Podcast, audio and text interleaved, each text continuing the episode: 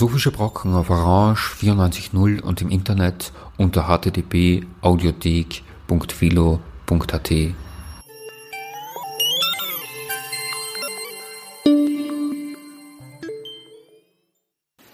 Schönen Nachmittag. Bei einer Sendung der Philosophischen Brocken begrüßt Sie Herbert Rachowitz. Es ist 15 Jahre her, fast genau, am 22. April 2002, dass Ernst Tugendhat, einer der einflussreichsten, wichtigsten äh, Philosophen im deutschen Sprachraum, an der Universität Wien einen Vortrag gehalten hat. Dessen Titel war Nietzsche und die philosophische Anthropologie, das Problem der immanenten Transzendenz. Wir hatten vom Institut für Philosophie diesen Vortrag damals aufgenommen und er ist auch in der philosophischen Audiothek äh, verfügbar. Er ist aber in äh, seiner Gänze unkommentiert äh, dort archiviert und das entspricht nicht ganz der Vorstellung, dass wir hier Philosophieangebote präsentieren wollen, äh, die auch verarbeitet, äh, präsentiert und kommentiert äh, werden. Deswegen ist die heutige Sendung der Aufgabe gewidmet, einen etwas verkürzten Vortrag von Tugendhat, wir haben also einiges davon weggelassen, zu verbinden mit einführenden Gedanken, die es leichter möglich machen, mitzubekommen, was für ein enormes Gewicht philosophischer Arbeit äh, hinter einem solchen Vortrag äh, im Anschluss daran auch einer Publikation steht.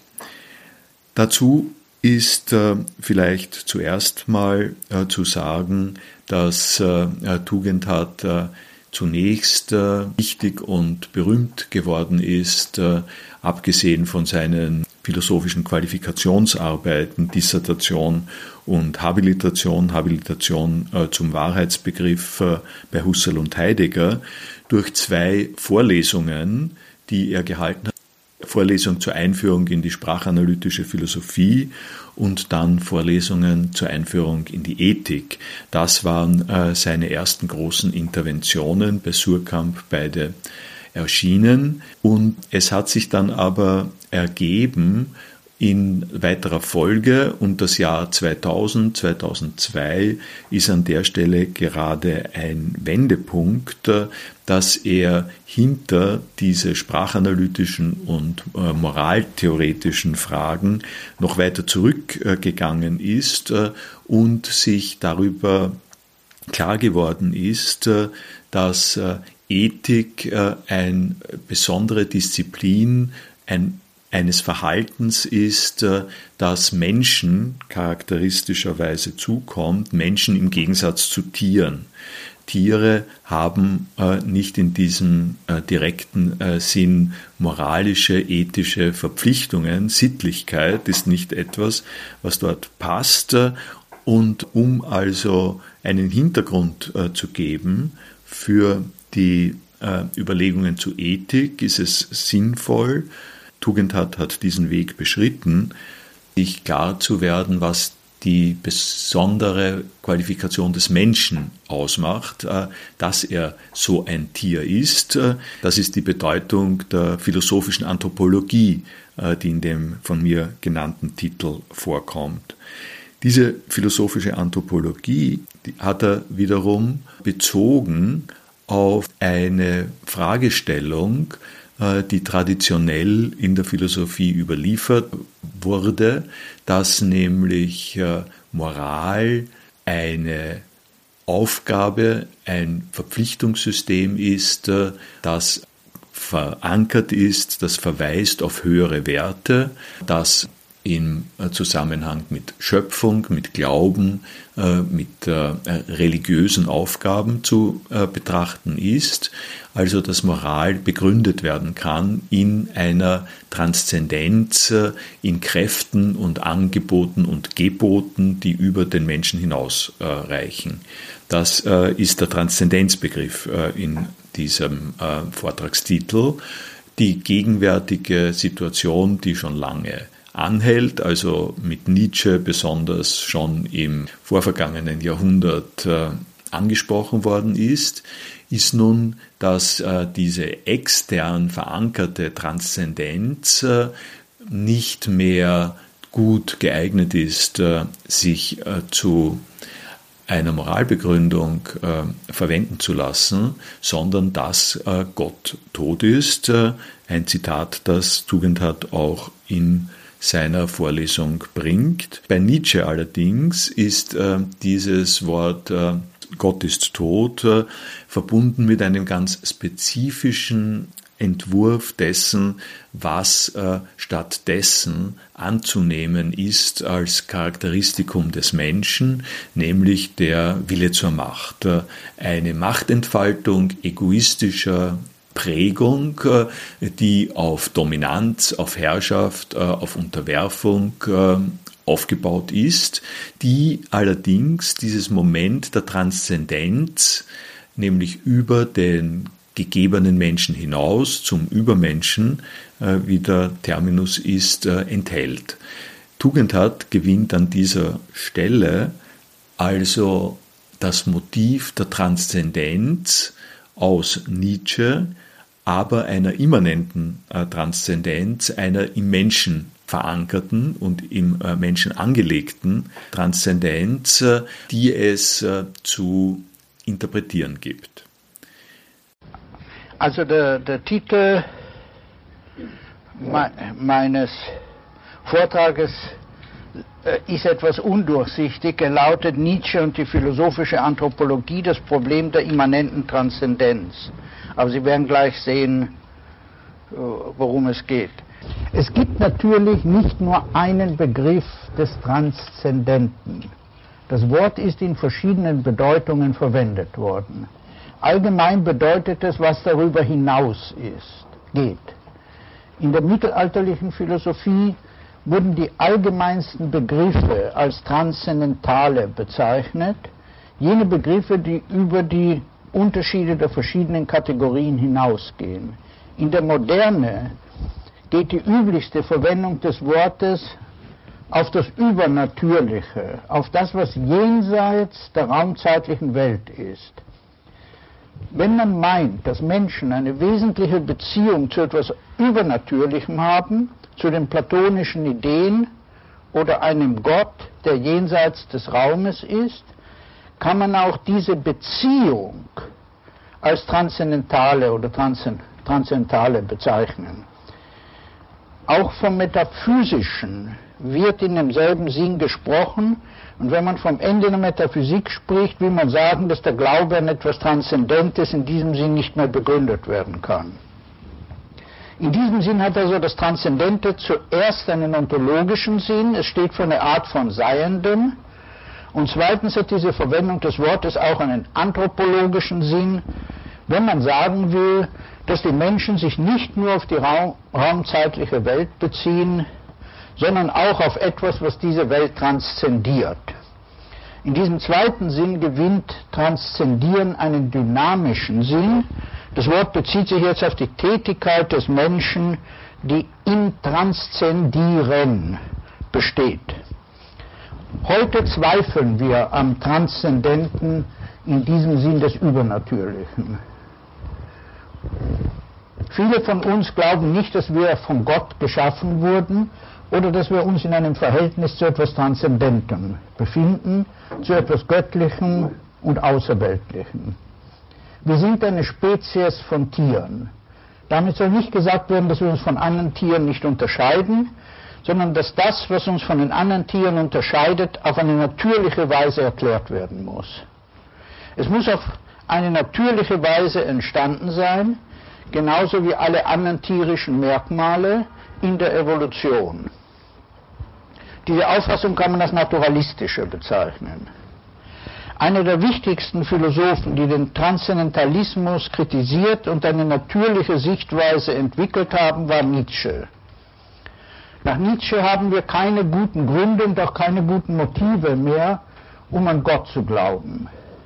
Es gibt einen berühmten Aphorismus in der fröhlichen Wissenschaft, der Paragraph 125, in dem Nietzsche diesen Sachverhalt als den Tod Gottes bezeichnet. Für Nietzsche verliert ohne Gott auch die traditionelle Moral ihr Fundament.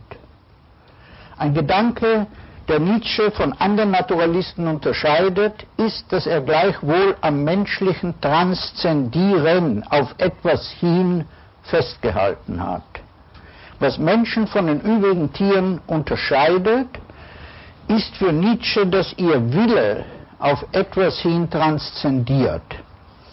Ein Wesensmerkmal des menschlichen Willens schien ihm zu sein, dass ich alles menschliche Wollen im Lichte eines Lebenssinnes verstehe. Der Sinn des Lebens bestand früher in der Beziehung auf etwas Transzendentes, auf Gott. Und Nietzsche meinte, dass wenn wir diesen Glauben nicht mehr haben und der Wille auch auf keinen anderen Lebenssinn hin transzendieren kann, er in eine Leere fällt, ins Nichts. Ich zitiere, lieber will dann noch der Mensch das Nichts wollen, als nicht wollen. Er nannte das Nihilismus. Nietzsche erweitert also den Begriff des menschlichen über sich hinausgehens, Transzendierens. Der grundlegende Begriff besteht jetzt im Bezogensein auf einen Sinn, in dem der Mensch über sich hinausgehen kann und dass dieser Sinn in etwas Übersinnlichem bestehe, ist denn nur eine Auffassung unter anderen. Nietzsche war davon überzeugt, dass der Mensch einen Lebenssinn braucht, um leben zu können, und deswegen er seine Aufgabe in einer Umwertung aller Werte, der zufolge die Menschen den Sinn des Lebens im Leben selbst sehen könnten. Statt vorgegebene, scheinbar übersinnliche Werte zu befolgen, würde der Mensch jetzt seine Werte selbst schaffen. Das bedeutet, dass die Transzendenz auf einen Sinn hin in das Innere des menschlichen Seins zurückgenommen wird. Man kann also jetzt, wie ich das im Titel des Vortrags tue, von einer immanenten Transzendenz sprechen, also von einem über sich hinausgehen, das nicht mehr ein über sich hinausgehen auf etwas Übersinnliches ist, sondern ein über sich hinausgehen innerhalb des Seins des Menschen. Gibt es so eine Struktur einer immanenten Transzendenz? Und wie, wenn es sie gibt, muss man sie verstehen? Das ist die Frage, die mich in diesem Vortrag beschäftigen wird. Zuerst will ich zeigen, wie sie von Nietzsche selbst beantwortet worden ist, und dann will ich der Frage nachgehen, wie sie anders beantwortet werden könnte. Ich habe schon bemerkt, dass für Nietzsche, wenn die Werte nicht von Gott vorgegeben sind, vom Menschen selbst geschaffen werden müssen. Die Idee des Schöpferischen ist für ihn zentral, aber wie ist sie ihrerseits zu verstehen? Eine Möglichkeit ist die der Kunst. Es kann einleuchtend erscheinen, dass es die Kunst ist, die dem Leben Sinn gibt. Und Nietzsche meinte, dass auch die moralischen Werte, wenn sie nicht mehr auf der Religion basieren, ihre Grundlage im Ästhetischen haben müssen. Aber diese Auffassung schien ihrerseits begründungsbedürftig. Wie, fragte sich Nietzsche, müssen wir den menschlichen Willen verstehen, wenn man ihn so verstehen muss, dass er sowohl der Moral wie dem Ästhetischen zugrunde liegt? Schließlich ergab sich für ihn, dass das menschliche Sein und nicht nur das menschliche, sondern das alles Lebendigen als Wille zur Macht verstanden werden müsse. Mit diesem Begriff Willen zur Macht glaubte Nietzsche alle Fragen beantworten zu können, die ihm noch offen geblieben waren. Auf der einen Seite glaubte er alle Kunst als Ausdruck einer Potenz verstehen zu können. Auf der anderen hatte er schon in verschiedenen Aphorismen zu zeigen versucht, dass der Egoismus die grundlegende Motivation alles menschlichen Tuns sei auch da, wo man es nicht denken würde, besonders bei den moralischen Handlungen. Jetzt kam Nietzsche zu der Auffassung, dass ein Willen zur Macht das Wesen des Egoismus gefunden habe. Drittens, und das war für ihn das Entscheidende, konnte mit Hilfe des Begriffs des Willens zur Macht der Idee einer immanenten Transzendenz Sinn gegeben werden. Der Wille zur Macht ließ sich als eine Handlungsquelle ansehen, die von sich aus über sich hinausgeht. Und dass es das ist, was dem Leben Sinn gibt. Schließlich viertens glaubte Nietzsche in diesem Begriff auch die Struktur nicht nur des menschlichen, sondern alles lebendigen Seins gefunden zu haben, ja sogar alles natürlichen Seins überhaupt. Aber es gibt natürlich Einwände. Der gravierendste ist, dass Nietzsche nie eine präzise Erklärung gegeben hat, wie man das Wort Macht verstehen soll. In der Art, wie er es verwendet, mischen sich vor allem zwei Bedeutungen. Erstens ist mit Macht gemeint, dass man Macht über den Willen anderer hat. Aber zweitens versteht Nietzsche das Wort auch in einer unschuldigeren Bedeutung, der zufolge es für Kraft und Potenz allgemein steht. Nur weil das Wort auch im Sinn von Potenz und Vermögen verstanden werden kann, kann Nietzsche das Kreative und die Kunst als Ausdruck des Willens zur Macht verstehen. Das Wort Kraft hat natürlich seinerseits verschiedene Bedeutungen. Es lässt sich im Sinn von physischer Kraft verstehen, speziell im Zusammenhang von Macht über andere. Und so gebraucht Nietzsche das Wort an vielen Stellen. Aber Nietzsche verwendet das Wort auch zum Beispiel im Sinn von Selbstbeherrschung, Macht über sich. Hätte Nietzsche Macht nur im Sinn von Vermögen verstanden, dann wäre seine Theorie fast leer, weil dann die Frage offen geblieben wäre, ein Vermögen wozu? Außerdem erscheint es unmöglich, das Schöpferische unter den Begriff von Macht über andere zu bringen. Dass in vielen menschlichen Tätigkeiten, auch in solchen, die zur Moral gehören, der Wunsch, andere zu beherrschen, ein wesentlicher Faktor ist, kann man zugeben. Aber es erscheint merkwürdig zu meinen, dass sie sich alle auf den bloßen Wunsch, über andere herrschen zu können, reduzieren lassen. Auch wenn wir zugeben würden, dass die Motivation alles menschlichen Handelns egoistisch ist, würde es nicht sehr einleuchten, dass das Ziel alles Egoismus die Herrschaft über andere sei. Dasselbe kann man gegen die Vorstellung einwenden, dass das Ziel aller biologischen Tätigkeit Herrschaft sei. Mit der These, dass der Wille zur Macht nicht nur das menschliche Leben bestimme, sondern alles Leben, gibt Nietzsche auch den Leitfaden aus der Hand, die für ihn die Frage nach dem spezifisch menschlichen Transzendieren und die Frage nach dem Sinn des Lebens war. Es leuchtet also nicht besonders ein, dass Nietzsche mit seinem Begriff des Willens zur Macht eine umfassende Antwort gefunden hat auf die Frage, wie man das Biologische im Allgemeinen zu verstehen habe und auch nicht auf die Frage nach dem spezifischen Sein des Menschen und insbesondere auf jenen Aspekt, den man als sein über sich hinausgehen bezeichnen kann, sein Transzendieren. Lassen wir den spezifischen Aspekt von Macht beiseite und reduzieren wir, was Nietzsche sagt, auf die plausiblere Idee des Egoismus, stehen wir vor der Frage, ob sich darauf wirklich das menschliche Sein reduziert wenn man die Beziehung zu einer übernatürlichen Instanz eliminiert hat. Die Herausforderung Nietzsches betrifft vor allem zwei Bereiche. Der eine ist die Moral, der andere die philosophische Anthropologie. Hinsichtlich der Moral müssten wir fragen, ob es einleuchtet, dass, wie Nietzsche meinte, außerhalb des Religiösen die Moral im traditionellen Sinn keine Basis habe. Aber diese Frage wird mich hier nicht beschäftigen. Vielmehr will ich fragen, wenn uns die Art und Weise, wie Nietzsche sich eine Transzendenz innerhalb der Immanenz dachte, nicht überzeugt, wie kann man sie stattdessen verstehen? Und wie allgemeiner gesehen muss man das Wesen des menschlichen Seins verstehen? Das ist eine Frage der philosophischen Anthropologie. Was heißt philosophische Anthropologie? Was man philosophische Anthropologie nennt, unterscheidet sich von der empirischen Anthropologie, die man auch als Ethnologie bezeichnet, das Studium der verschiedenen menschlichen Kulturen, was man auf Englisch als Cultural Anthropology bezeichnet. Mit philosophischer Anthropologie ist die Erforschung dessen gemeint, das allgemein menschliche Sein von anderen Tieren unterscheidet. Vielleicht erscheint eine solche Frage extravagant.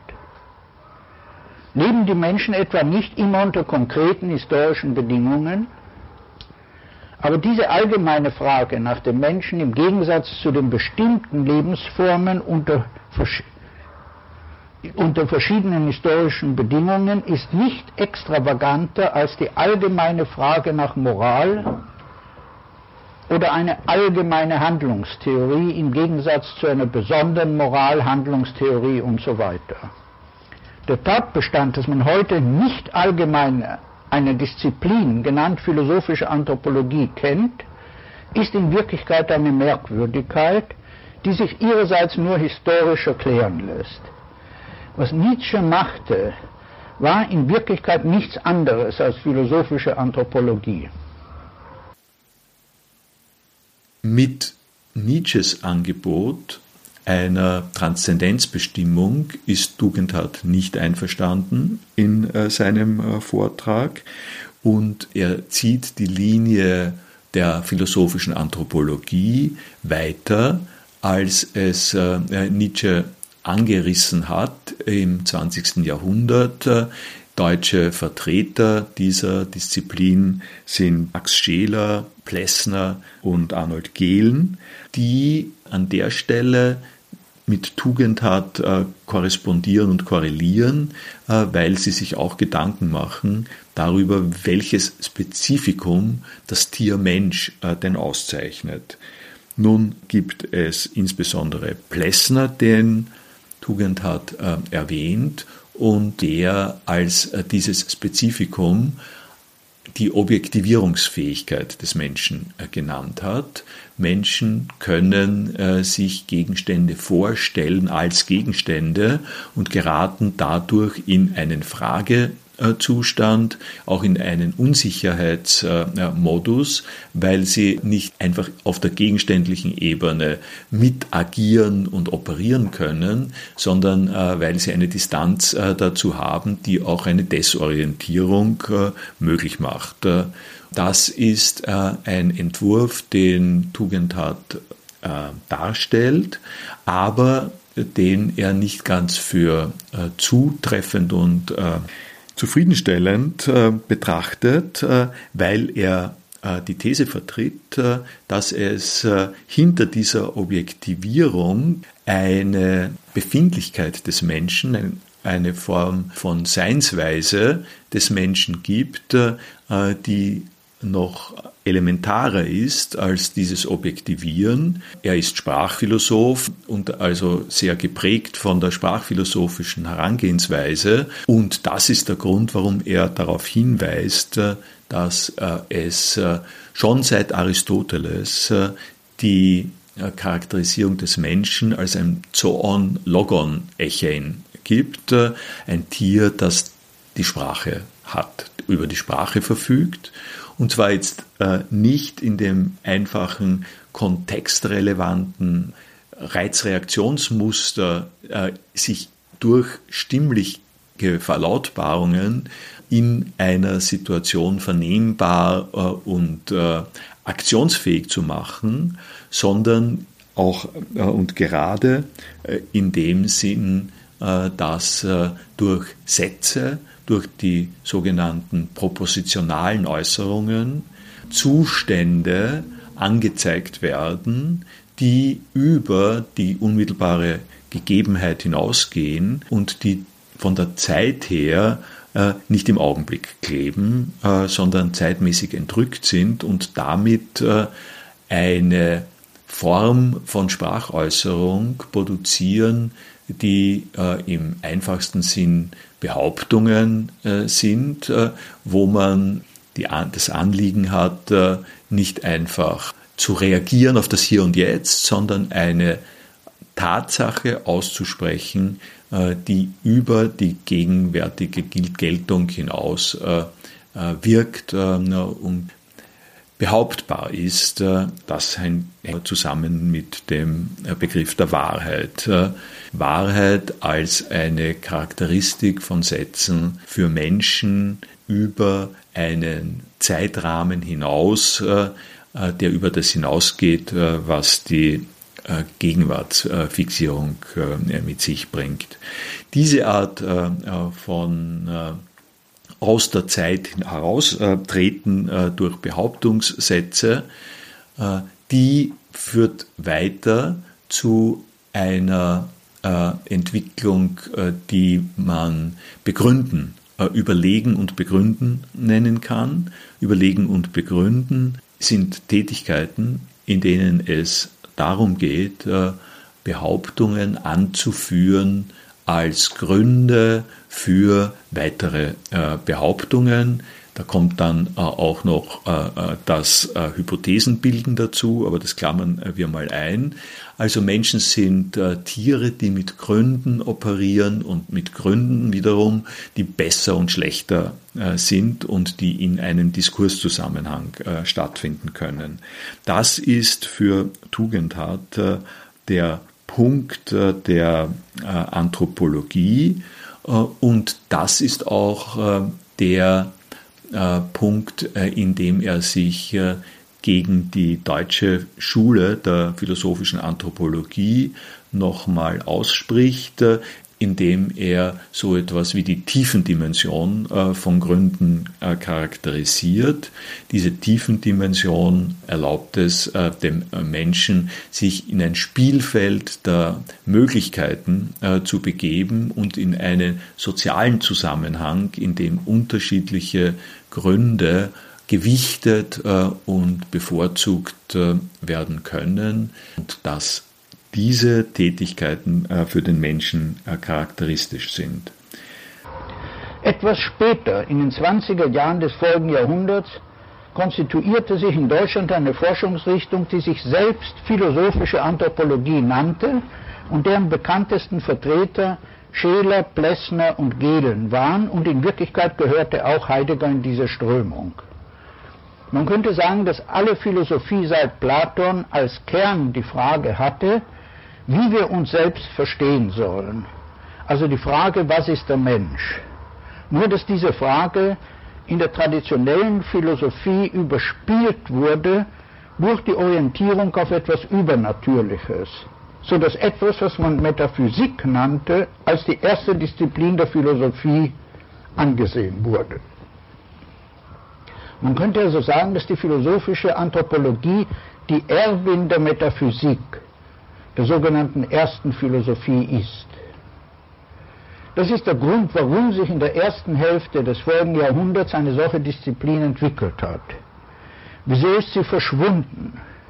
In Deutschland aufgrund der merkwürdigen Philosophie von Heidegger, in der die Frage nach dem Sein die Frage nach dem Menschen ersetzt hat.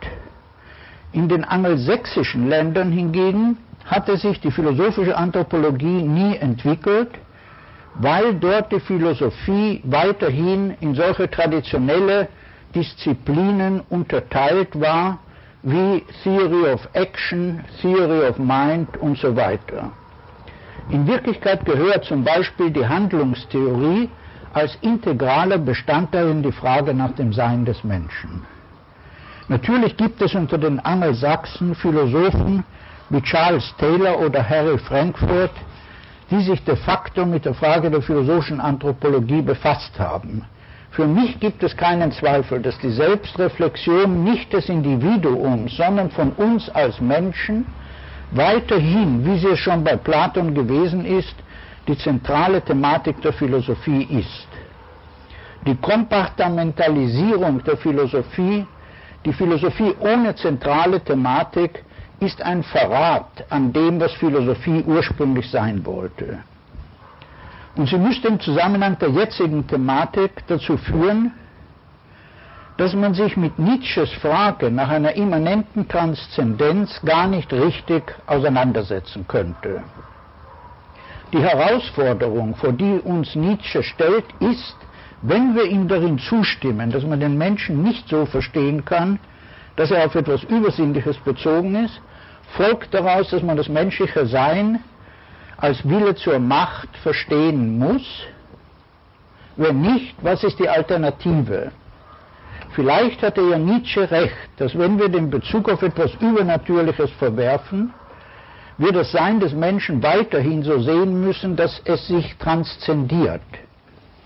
Aber er könnte sich darin geirrt haben, dass man diese immanente Transzendenz als Wille zur Macht verstehen müsse.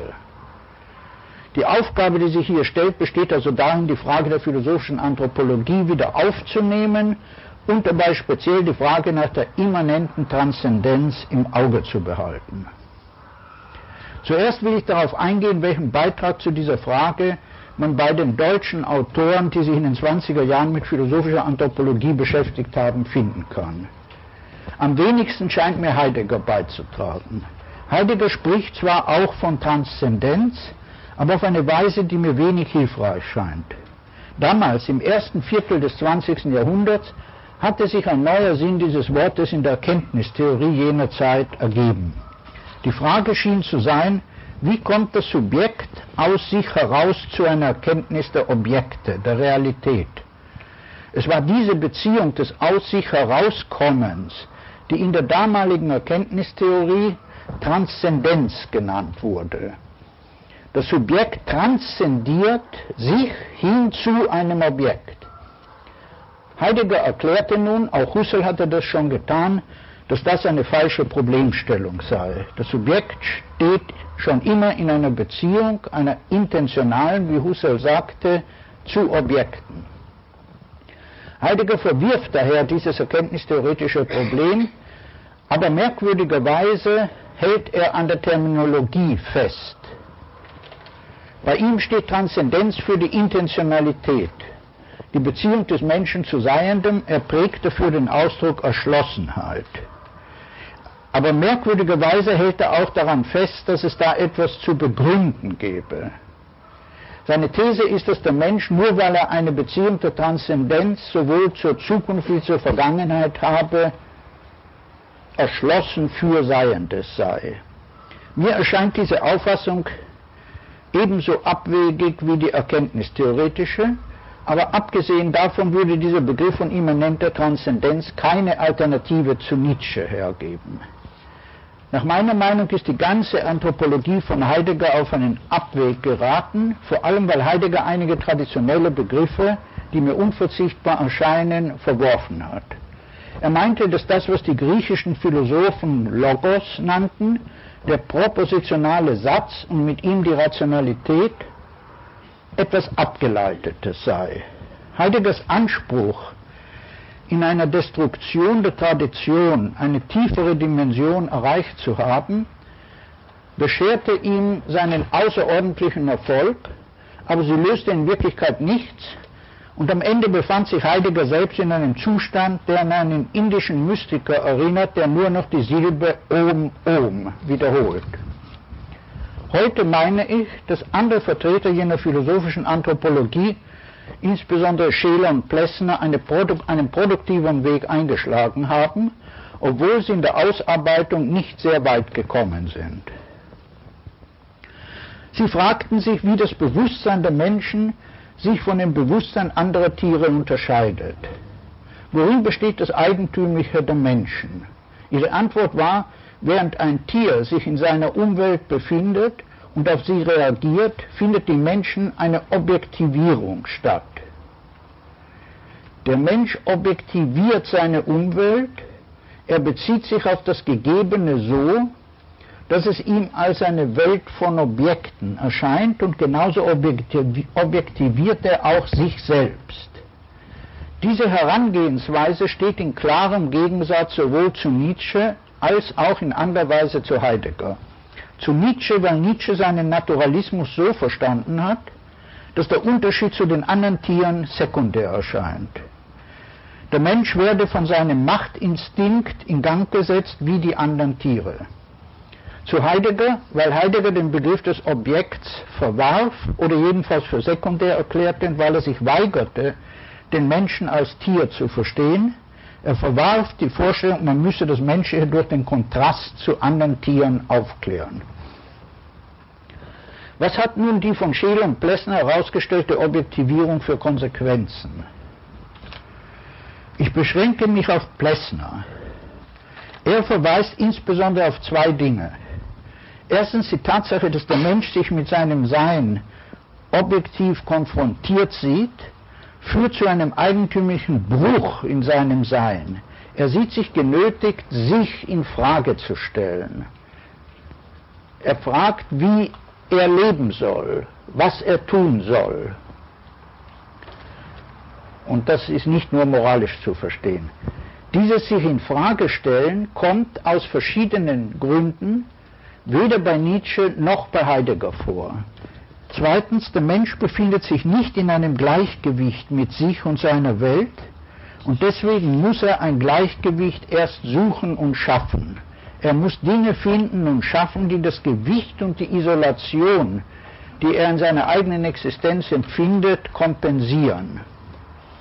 Plessner betont also darin Nietzsche gleich die Bedeutung des Schöpferischen und der Kunst für das Sein des Menschen, aber während Nietzsche das Schöpferische als hervorgehend aus der rein subjektiv definierten Quelle des Willens zur Macht zu verstehen versuchte, versteht Plessner es als Ausdruck des Ungleichgewichts im Menschen und seines Suchens nach Gegengewichten. Das Ideal ist nicht, dass das Individuum sich gegen den Rest der Welt durchsetzt, Herrschaft, sondern ein Gleichgewicht zwischen Subjekt und Objekt zu erreichen. Vielleicht ist das Wichtigste in Plessner, dass sich in seiner Auffassung ein neuer Sinn von immanenter Transzendenz abzeichnet. Bei Nietzsche bestand die immanente Transzendenz in einer Wachstumsdynamik, die auf eine Weise über sich hinausgeht, die immer rein subjektiv bleibt. In der Erkenntnistheorie bestand die Transzendenz in einer statischen Beziehung zwischen Subjekt und Objekt und ebenfalls grundsätzlich statisch war das Transzendenzkonzept von Heidegger, trotz eines gewissen dynamischen Elementes in seinem Begriff der Erschlossenheit als Unverborgenheit. Bei Plessner hingegen ergab sich ein Begriff von immanenter Transzendenz, der ebenso dynamisch ist wie derjenige Nietzsches, der aber nicht einseitig subjektiv ist und auch nicht in der bloßen Subjekt-Objekt-Beziehung besteht, sondern in der Vertiefung dieser Beziehung. Das Subjekt kann sich mit der Oberfläche der Dinge nicht zufrieden geben und muss in sie eindringen. Es muss eine Beziehung zu ihnen vertiefen. So konstituiert sich ein Über sich hinausgehen, das nicht wie das Über sich hinausgehen bei Nietzsche ein bloß quantitatives Wachstum der Macht des Individuums ist und auch nicht wie in der damaligen Erkenntnistheorie und bei Heidegger eine Bewegung zwischen Subjekt und Objekt, zwischen Mensch und Sein, sondern ein Transzendieren der Erscheinung und der Oberfläche in Richtung der Tiefe der Dinge. Es könnte also sein, dass die Art Bewusstsein, die die Menschen haben, es ihnen ermöglicht, in allen Beziehungen zu sich und zur Welt mehrere Schritte in diese tiefen Dimension zu machen. Aber wie soll man das genauer verstehen? Plessner hat sich damit begnügt, bloße Andeutungen zu machen.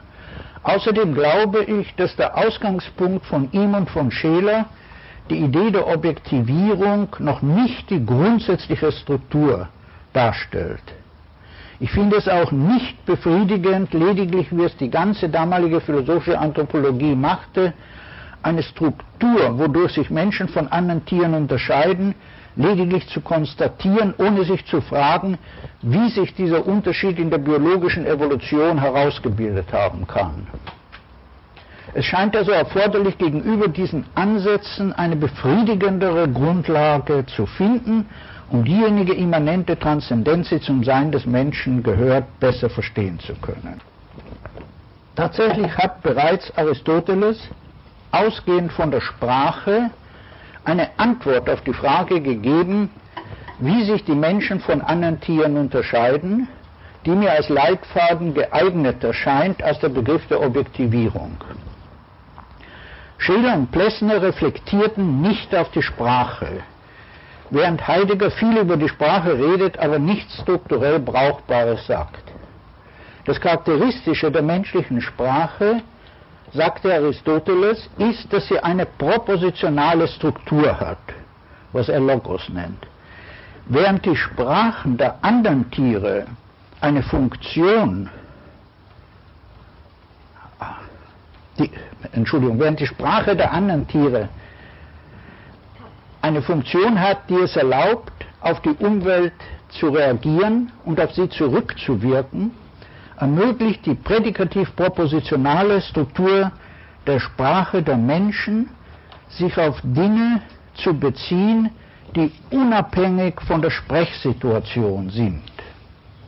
Damit hängt für Aristoteles zusammen, dass die Menschen über Gutes und daher auch über Gerechtes sprechen können.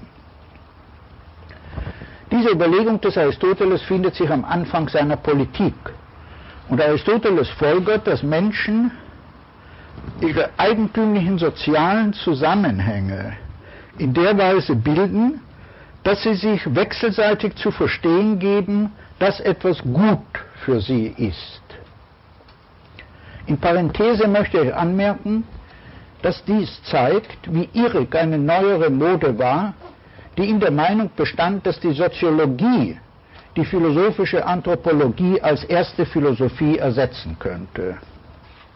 Sie kann es nicht, weil die Art, wie Menschen soziale Gruppierungen bilden, im Unterschied zu Gesellschaften und Gruppen von anderen Tieren, in diesem Vermögen der Individuen beruht, sich auf propositionale Weise über das zu verständigen, was gut für sie ist.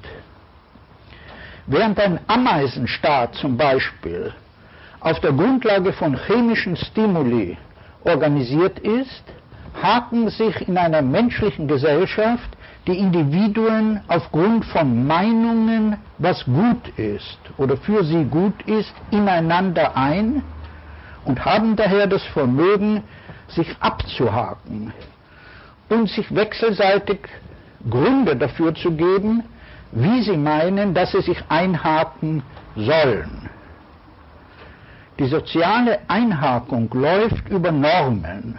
Und Normen sind sprachliche Gebilde, die sich begründen und verwerfen lassen. Die Soziologie hat diese anthropologische Basis. Was nun das Gute vom Angenehmen unterscheidet, ist für Aristoteles die Überlegung.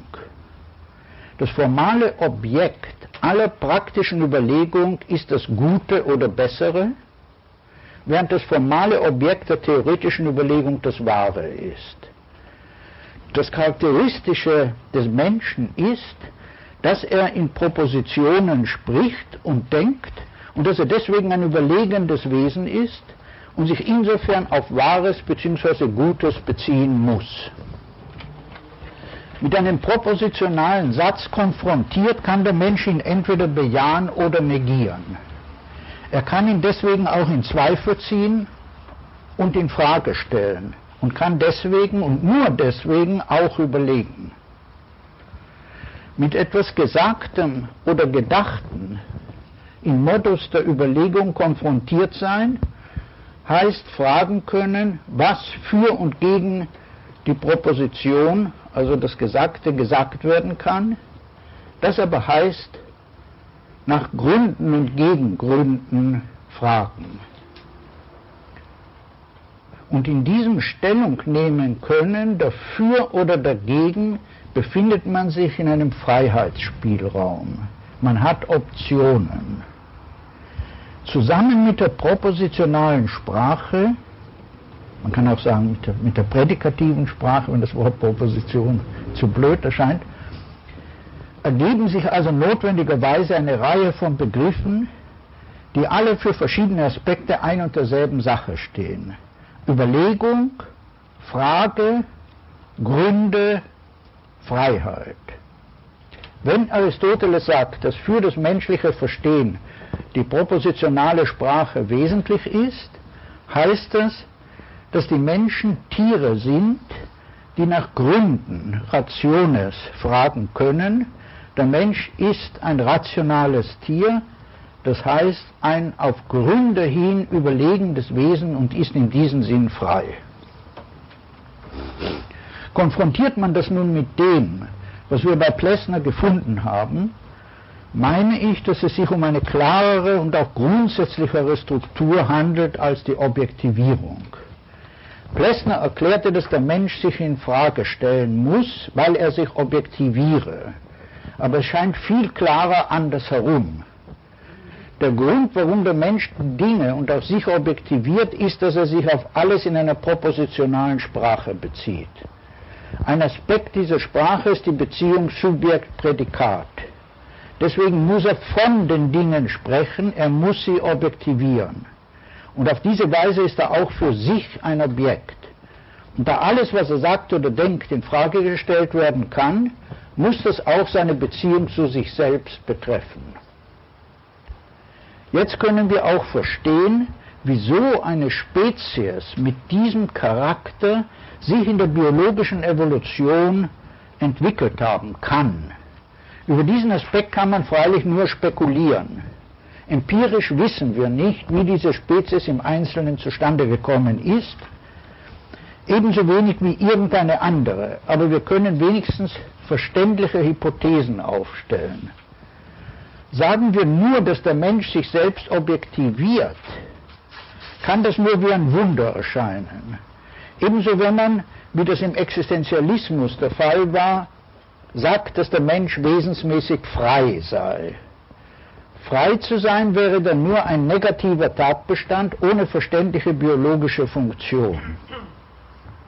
Sagen wir hingegen, dass diese Spezies das Vermögen hat, nach Gründen zu fragen, und sowohl die Objektivierung wie die Freiheit wäre dann nur eine Folge davon, dann ist das offenkundig ein Überlebensvorteil, weil es ein neues kognitives Niveau darstellt, das die Entwicklung des instrumentellen Denkens in großer Skala ermöglicht hat, über die minimalen Ansätze bei anderen Primaten hinaus. Bei der propositionalen Sprache versteht man daher, dass sie eine biologische Funktion hatte. Und wenn sie einmal entstanden ist, musste sich diese Struktur und ihre Implikationen, also zum Beispiel auch die Freiheit, auf das ganze menschliche Leben erweitern. Schließlich gewinnt jetzt auch der Begriff einer immanenten Transzendenz einen klareren Sinn. Wir sahen, dass es sich bei Plessner um eine Vertiefung in der Art, in der Art handelt, wie wir uns auf Objekte beziehen. Diese Vertiefung gewinnt einen klaren Sinn, sobald wir sie mittels des Begriffs des Fragens nach Gründen verstehen. Es handelt sich jetzt um die Spannung zwischen Erscheinung und Wahrheit oder in der praktischen Überlegung zwischen scheinbar Gutem und wirklich Gutem. Die bloße Meinung ist die Seite der Erscheinung. Und wenn wir statt dieser Gründe und immer uns immer, und wenn wir statt dieser der Erscheinung Gründe und immer bessere Gründe geben können, gehen wir von Stufe zu Stufe und darin liegt ein immanentes Transzendieren, das jetzt als konstitutiv für menschliches Verstehen erscheint.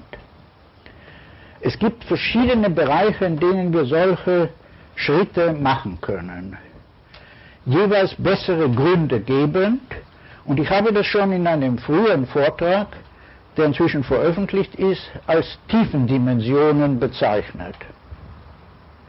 Ich spreche von Tiefendimensionen, weil der Mensch sich in ihnen nicht nur auf Objekte wie auf Bilder in einer zweidimensionalen Ebene bezieht, sondern durch sie hindurch fragt, quasi in eine dritte Dimension hinein. Ich kann jedoch nicht alles, was Plessner meint, ohne weiteres von daher verstehen. Obwohl, was er sagt, weniger klar ist, finde ich, scheint es in einer bestimmten Hinsicht weiter zu reichen. So hat Plessner, was er sagt, auch auf die Kunst bezogen. Kann man auch in der Kunst von einer tiefen Dimension sprechen? Wenn ja, scheint sie aber nicht auf Gründe bezogen zu sein. Wie soll man sie also verstehen? Und welche sind die Konsequenzen derjenigen Auffassung, die ich im Anschluss an Aristoteles präsentierte, für die Auseinandersetzung mit Nietzsche? Wie weit können wir von der Struktur der tiefen Dimensionen her das menschliche Sein im Ganzen verstehen? Im letzten Teil seines Vortrags äh, gibt Tugendhat äh, keine Summe von all dem, was hier zu sagen ist, sondern er bringt zwei weitere Stimmen in die Diskussion mit ein, die sich weiter ausbauen lassen als der Ansatz bei Propositionen und Gründen. Das ist einerseits Erich Fromm und andererseits Iris Murdoch, eine englische Moralphilosophin, Ethikerin. Erich Fromm wird zitiert, weil er anknüpfend an Hegel den Respekt vor anderen Personen, die Symmetrie im sozialen Umgang als eine besondere Charakteristik des Menschen zusätzlich zu äh, diesem Umgang mit Gründen eingeführt und eingebracht hat, während Iris Murdoch äh, eine Stimme ist, äh, die Tugend hat äh, Interesse am Guten und an einer ethischen äh, Charakteristik und Fundierung äh, der ähm, philosophischen Anthropologie besonders begünstigt. Aus dem letzten Teil von Tugendhats Vortrag bringen wir aus Zeitgründen bloß einige Ausschnitte, die sich mit Iris Murdoch beschäftigen. Murdoch ist der Auffassung, dass die Aufgabe, sich für die Realität der Dinge zu öffnen, universell ist. Ebenso konstitutiv für die Ästhetik wie für die Moral. Das Charakteristische des Schönen ist für sie, dass es der einzige Fall sei, in dem die Tiefe der Dinge spontan erscheint. Häufig fühlt man sich spontan von der Schönheit von etwas betroffen und vergisst darob seine egozentrischen Sorgen. Wir erleben das eigenständige Sein von etwas. Es ist eine Erfahrung der Tiefe der Realität. Es ist, als würde man angesichts von etwas Schönem, insbesondere angesichts eines Kunstwerks sagen, das ist realer als die übrige Realität. So gewinnt das Wort Realität einen komparativischen Sinn. Offensichtlich gehört dieser komparativische Sinn von Realität in die Nähe meines Begriffs einer tiefen Dimension. Iris Murdoch meint, dass das Wichtige in der Moral ebenfalls das sich öffnen für die komplexe Realität einer Situation ist. Sie meint, wenn wir die Realität in allen ihren Seiten verstehen, ergibt sich die richtige Handlung von selbst. Ein Gedanke, der, der mich nicht besonders überzeugt hat, das ist jetzt nicht wichtig. Was die Position von Iris Murdoch für mich so interessant macht, ist der Begriff, mit Hilfe dessen sie diese Haltung der Aufmerksamkeit auf die verschiedenen Bereiche des Verstehens und des menschlichen Handelns erweitert. Der Begriff des Guten.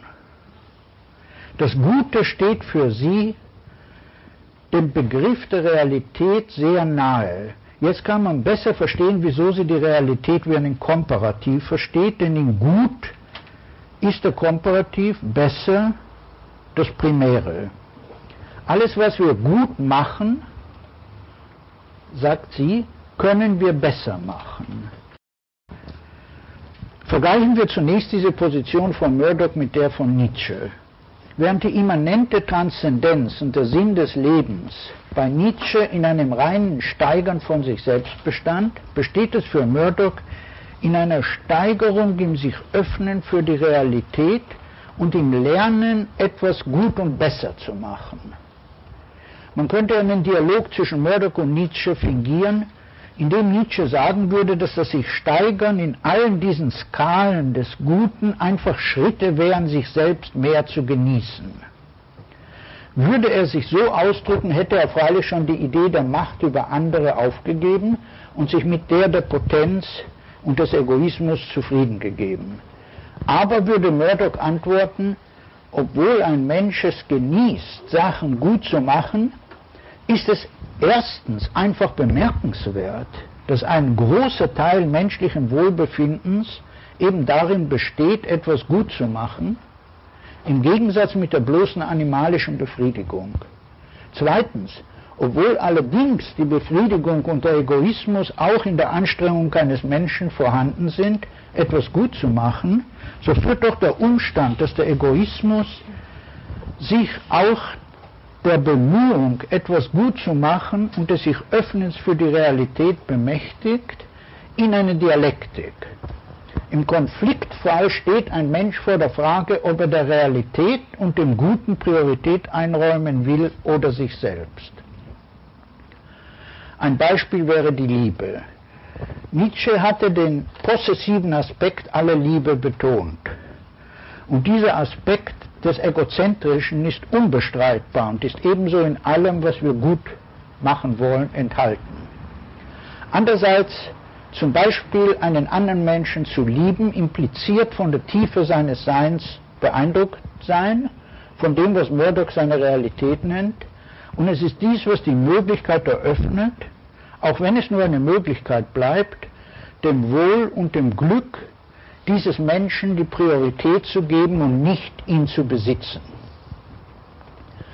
Es gibt einen Aphorismus bei Nietzsche, Menschliches, Allzumenschliches, Paragraph 57, in dem er sagt, auch wenn ein Mensch sich für einen anderen oder für eine Sache opfert, tut er das nur, um eben dies zu genießen und dass daher auch dann es eben dieser Selbstgenuss ist, was er bezweckt.